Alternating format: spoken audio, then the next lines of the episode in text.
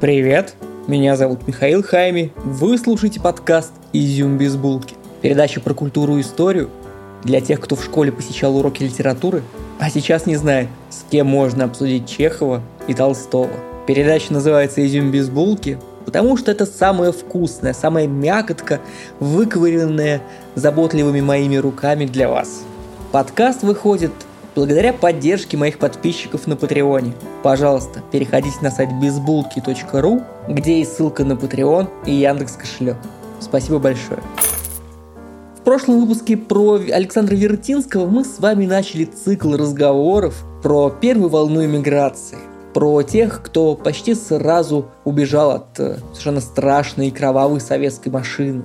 Мы поговорили о Вертинском – который убежал еще молодым, но уже сформировавшимся автором и достиг вершины своей творческой мысли в эмиграции. Но, к сожалению, не нашел там счастья, а когда вернулся в Россию, в СССР, нашел публику, но уже не был так свободен в выборе изобразительных средств. Как я обещал, сегодняшний выпуск про Тэффи. Не про телевизионную награду, Тэффи, там э, телеэфиры, а про Надежду Александровну Лохвицкую. Она не самый популярный автор, поэтому я сразу вам расскажу, что это писательница, поэтесса, э, которая работала в жанре сатиры. Причем не той сатиры, которая...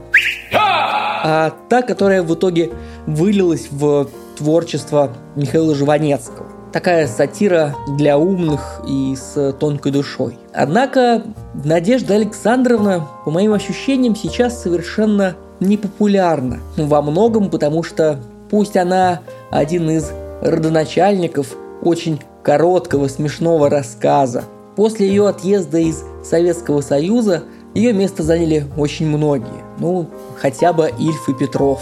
И если к уехавшим Бунину и Набокову мы можем противопоставить не уехавшего Булгакова и Пастернака, то когда мы говорим с вами про Бабеля и Ильфа и Петрова, нам так смешно, что нет необходимости сравнивать с кем-то, кто писал забавные рассказы в эмиграции. При этом у Тэфи богатая биография, по которой видно все изменения века. Она, как никто другой, подходит на роль киношного Фореста Гампа который научил Элвиса Пресли танцевать непонятный твист, а потом несколько раз был награжден в Белом доме за отвагу. Итак, Надежда Тэфи. Поехали!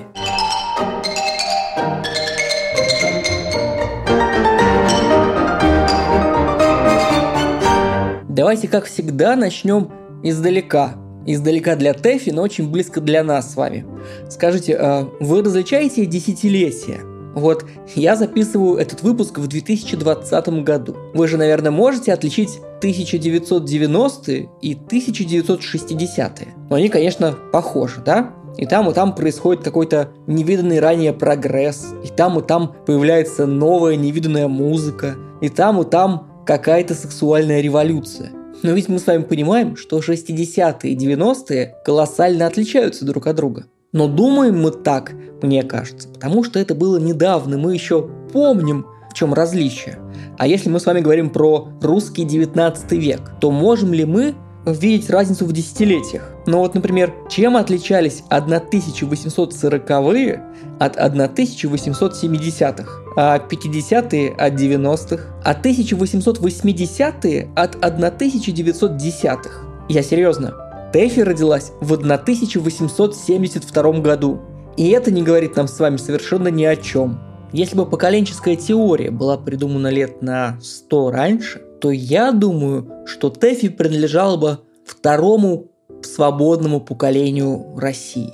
А к первому, например, относился Иван Цветаев, который помимо того, что отец Марины и Анастасии Цветаевых, еще против воли попов открыл Пушкинский музей в Москве. А вот Тэфи – это такой промежуток, полуступенька между старшим Цветаевым и, скажем, представительницей, очевидной представительницей Серебряного века Мариной Цветаевой. Забавно, что в том же 1872 году родился Дягилев. Тот, который Сергей Дягилев, который э, имеет отношение к миру искусства, ну и основатель труппы «Русский балет» Дягилева. А еще 70-е – это десятилетие, когда написана, например, Анна Каренина. Это десятилетие, когда умер Некрасов. В 70-е Петр Ильич Чайковский так много работает, что к концу десятилетия получит мировую славу. А еще в 70-х появились импрессионисты как импрессионисты. Прошла первая знаменитая выставка. И это так забавно, потому что вот мы с вами ходим в Пушкинский музей, мы с вами ходим в Эрмитаж, смотрим на импрессионистов и думаем, ах, какие они свежие. Но так-то им почти 150 лет. 70-е – это десятилетие после отмены крепостного права. Еще жив Александр II, и вы могли бы наблюдать в 70-е удивительные изменения в жизни России и изменения самой России. Но точно так же вы бы смогли в 80-е и в 90-е наблюдать реакцию Александра III. Вы могли бы наблюдать удивительный восход все еще современной русской культуры. Надежда Александровна родилась в 1872 году в смешанной семье. Ее отец – русский адвокат Александр Владимирович Лохвицкий, который очень большой и известный адвокат своего времени. Настолько известный, что он похоронен даже в некрополе Новодевичьего монастыря. Ее мать – обрусевшая француженка Варвара Гуэр, которая увлекалась литературой и занималась ею со своими детьми. Наденька была третьим младшим ребенком, у нее была старшая сестра Машенька, известная поэтесса Серебряного века, которая, к сожалению, умерла очень рано. И старший брат Коленька, большой военный, который участвовал в Первой мировой войне, а после революции уехал в Китай. Так интересно, что мы с вами знаем отца детей, который был заметным среди современников. И все три его ребенка тоже известны и по-своему знамениты. При этом у Надежды Теффи из всего образования была литейная женская гимназия, что означает, что Надежда Александровна умела читать, писать по-русски, английски, французски, э, знала литературу, знала этикет, умела танцевать. Отличное образование, правда? Э, спойлер, нет. В 18 лет она заканчивает гимназию, а в 20 уже рожает свою первую дочку. И вместе со своим первым мужем, Владиславом Бучинским, уезжает на его родину, в Могилев. Жизнь в Могилеве Тэффи не нравится совершенно. Она не находит себя домохозяйкой. Она рожает еще двух детей, еще одну дочку и сына. Но в 1900 году она разводится и уезжает оставив детей у мужа в Петербург. Во-первых, я не уверен, что я ее осуждаю. А во-вторых, я не зря упоминал Анну Каренину в самом начале выпуска. Потому что в самом начале 20 века Надежда Александровна может развестись и начать самостоятельную карьеру в литературе. В Петербурге уже живет ее сестра – Мария Лохвицкая начала очень рано печататься. Первые ее стихи вышли в 1888 году. Марии тогда 19 лет, и она печатается под псевдонимом Мирра. И он к ней прикрепляется. Помимо того, что Мирра имеет свою постоянную аудиторию и публику, так она еще имеет отличный коммерческий потенциал. Она очень хорошо продается. В конце 19 века публикуются буквально все. Но при этом Лохвицкая публикуется не за свои деньги с тиражом в 100 экземпляров. У нее большие коммерческие тиражи, и она отличный автор. Мирри как будто бы все благоволит. У нее отличные продажи и тиражи. Ей дают престижную Пушкинскую премию. Академия наук дает отзывы на ее книги. Немирович Данченко говорит, что она следующая после Фета. Сам Лев Николаевич Толстой примечает ее поэзию. Более того, она счастливо жената. Ее супруг – обрусевший француз. У них пятеро детей. Она проводит с ними все свое свободное время. Но в середине 90-х у нее начинаются проблемы со здоровьем, и в 1905 году она умирает от аутоиммунного заболевания. Но к этому моменту в Петербурге уже живет ее сестра Надежда. Она тоже жаждет литературной популярности и известности, но вот только сестра уже публикуется под их настоящей фамилией – Лохвицкая. Поэтому Надежда решает, что она будет публиковаться под своим именем Надежда, но только вместо фамилии она использует псевдоним Тэффи. Тут есть очень много версий о том, откуда взялся псевдоним Тэффи. Например, сама Надежда рассказывала историю про одного дурака Степана, которого домашние называли Стеффи. И чтобы этот самый дурак не зазнался, что она использует его имя, она убрала первую букву из Стеффи, сделала Тэффи. Такая же дурочка. Есть э, другое мнение. Мол, у популярного тогда писателя Киплинга используется Тэффи как имя, а у него, в свою очередь, имя Тэффи используется как указание на национальность человека. Как мы с вами понимаем, что Иван русский, Фриц немец, то Тэффи или Таффи – это валиец из Уэльса на Британских островах. Мол, такой дурачок местный, как вот Иван Дурак, есть Тэффи Валиец. Самая первая публикация Надежды происходит под ее настоящей фамилией. Но эта публикация происходит против ее воли. А ее сестра с друзьями относит стихи Надежды в журнал «Север» где ее стихи, собственно говоря, и печатаются. Надежда об этом узнает по факту, когда видит напечатанный журнал. Она очень недовольна, очень зла, но потом ей показывают гонорар, она э, размягчается и говорит, ой, ну ладно, ладно, э, только давайте я вот возьму э, свой шутливый псевдоним. И вот так вот в печати она уже Тэффи. Чтобы не соперничать с сестрой, она уходит из поэзии, она сначала писала стихи, она уходит в короткий рассказ. Я думаю, что во многом под влиянием Чехова. Возвращаясь к предыдущему разговору, видим ли мы с вами разницу в десятилетиях, когда говорим о позапрошлом веке? Вот как вы думаете, когда умер Чехов? Может быть, вы знаете? Но я вот подсматриваю. Чехов умер в 1904 году. И для молодой Тэфи он уже состоявшийся классик. Большая часть повестей и коротких рассказов Чехова уже ну, почти давно издана. Надежда их знает и, как мне кажется, копирует его манеру. Как мне кажется, что не очень сложно. Можете кидать меня своими тухлыми помидорами.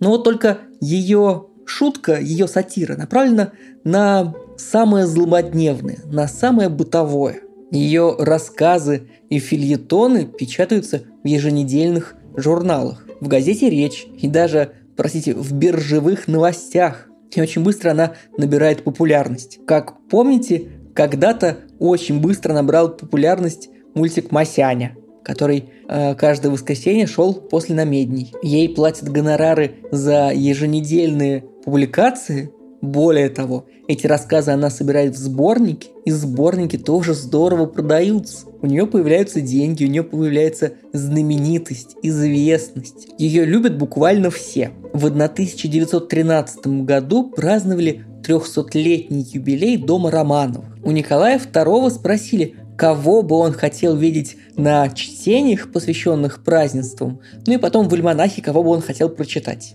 Николай II э, большой любитель чтения, сказал, что он хочет видеть и слышать Тэффи. Только Тэффи. Одну только Тэффи. Можно, пожалуйста? Интересно, что мы с вами знаем, что и Ленин. Так бы казалось бы, да, где Николай II, а где Ленин. Тем не менее, Ленин очень любил рассказы Тэффи. Тоже ловил с них кек. Я модный кек. Она настолько великолепна, что Аркадий Аверченко приглашает ее работать в журнале «Сатирикон» который только и делает, что пишет там сатиру и юмор. При этом сатирикон – это образец лексической игры и юмора начала 20 века. Из известных нам с вами сегодня писателей там публикуются Саша Черный и Владимир Маяковский. Иллюстрации в журнал пишет Бакст, Реми, Кустодиев и Билибин. В 1911 году очень сильно эмансипированная Тэффи, вы же еще помните, что она развелась и делает самостоятельную карьеру в качестве литератора. Она пишет пьесу «Женский вопрос», который ставится Петербургским малым театром. В самом начале десятых Тэффи безумно популярна, и она в основном шутит. Но в 1914 году приходит война. Тэффи работает сестрой милосердия и продолжает писать. Но уже не так смешно, уже несколько вынужденно.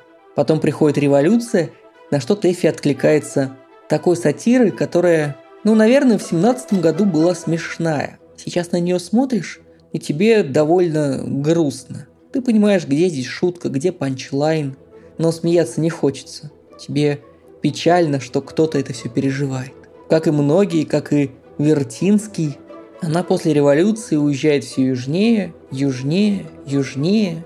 Долго выступает с концертами, на которых читают собственные произведения по российскому югу. Потом, как и все, едет в Константинополь, а потом, как и все, едет в Париж. И там, в Париже, она делает самую простую, доступную ей вещь. Она продолжает писать. Она открывает свой литературный салон.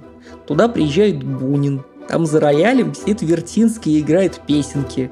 А Тэфи читает свои новые рассказы. Самый известный рассказ того времени – это «Кефер». По-французски означает «что делать».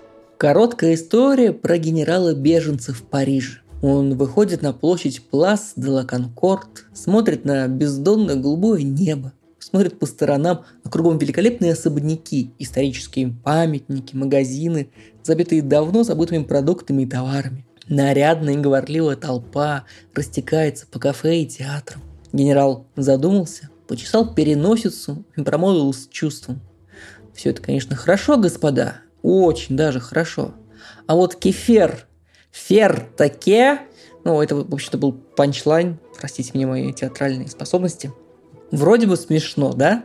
Но это смех над самим собой, потому что э, что делать среди всей этой роскоши и красоты в этом чужом празднике жизни тем, кто остался без денег, без профессии, без работы, у которых вся надежда на будущее – это выучиться на таксиста.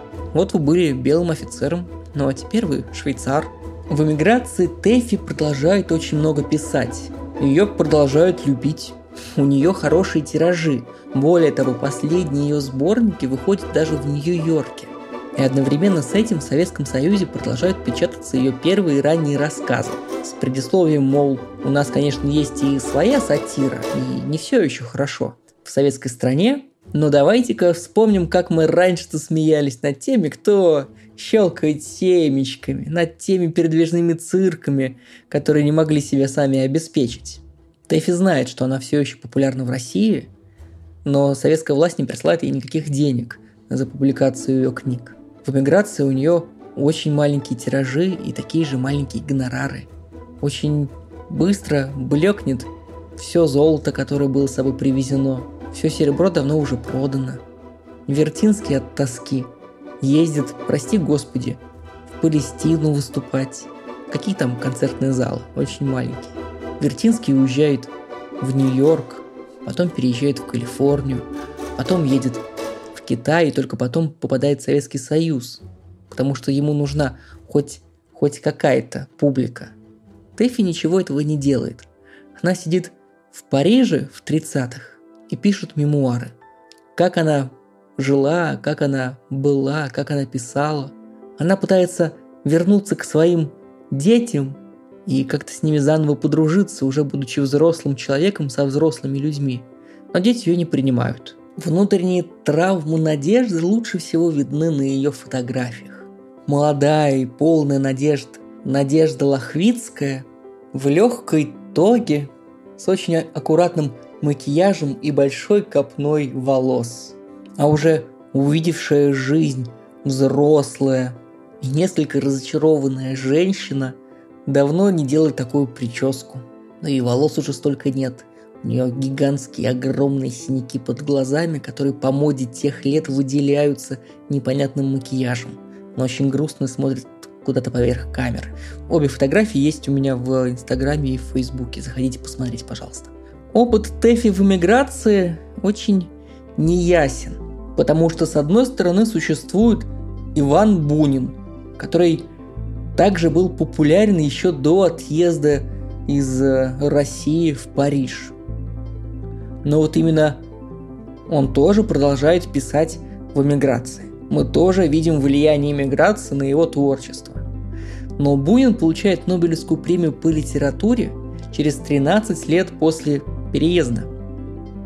Мы с вами знаем, что Владимир Набоков публиковал свои первые серьезные романы, тоже находясь в эмиграции. Но они все как будто бы делают большую мировую историческую литературу. При этом одновременно в 30-е в Париже находится Хемингуэй, Джойс Улиса в 30-е публикуют в Париже. Тропик рака Генри Миллера тоже выходит в 30-е в Париже. В Париже все еще живет Гертруда Стайн. И это тот кусок, который ты... Ты вроде бы знаешь, что он существует, но одновременно с этим ты не веришь, что вот одновременно в Париже живет Надежда Теффи, Эрнест Хемингуэй и Гертруда Стайн. Я тут подумал, что, наверное, можно провести специально инсценационную параллель между Надеждой Теффи и Сергеем Довлатовым. Тэффи, когда она уезжает из России, потрясающе популярна. Довлатов, когда уезжает из России, никому почти не известен и должен денег примерно всем. Но именно смешливые рассказы Довлатова о том, каково это было жить в России и каково это жить тогда в эмиграции в Соединенных Штатах, становятся потрясающе известны и популярны. Во многом потому, что Довлатов работает – Э, на радио «Свобода» и ведет свой эфир на Россию в том числе. Поэтому Довлатов, э, который, как мне кажется, во многом уступает в своем творчестве и в своем навыке Надежде Александровне, много известен и много популярнее. Просто потому, что эта популярность, она питает саму себя. При этом известность Тэфи в основном ограничивается вами, моими дорогими слушателями – и библиотекарями. Да. Может быть, кстати, вы и есть библиотекари. Было бы здорово. Первое десятилетие иммиграции для Тэфи проходит как настоящие ревущие двадцатые. Война кончилась, везде горят огни большого города, джаз, танцы, Вертинский, Шаляпин. Она потрясающе популярна. У нее, да, небольшие тиражи, но ведь есть тиражи. Потом приходят тридцатые. Она все еще популярна среди тех же, среди кого она была популярна и 10 лет назад. Тиражей все меньше, живых поклонников тоже. Вокруг Хемингуэй и Стайн, Бунину дают премию. Кажется, что вокруг подходит нищета.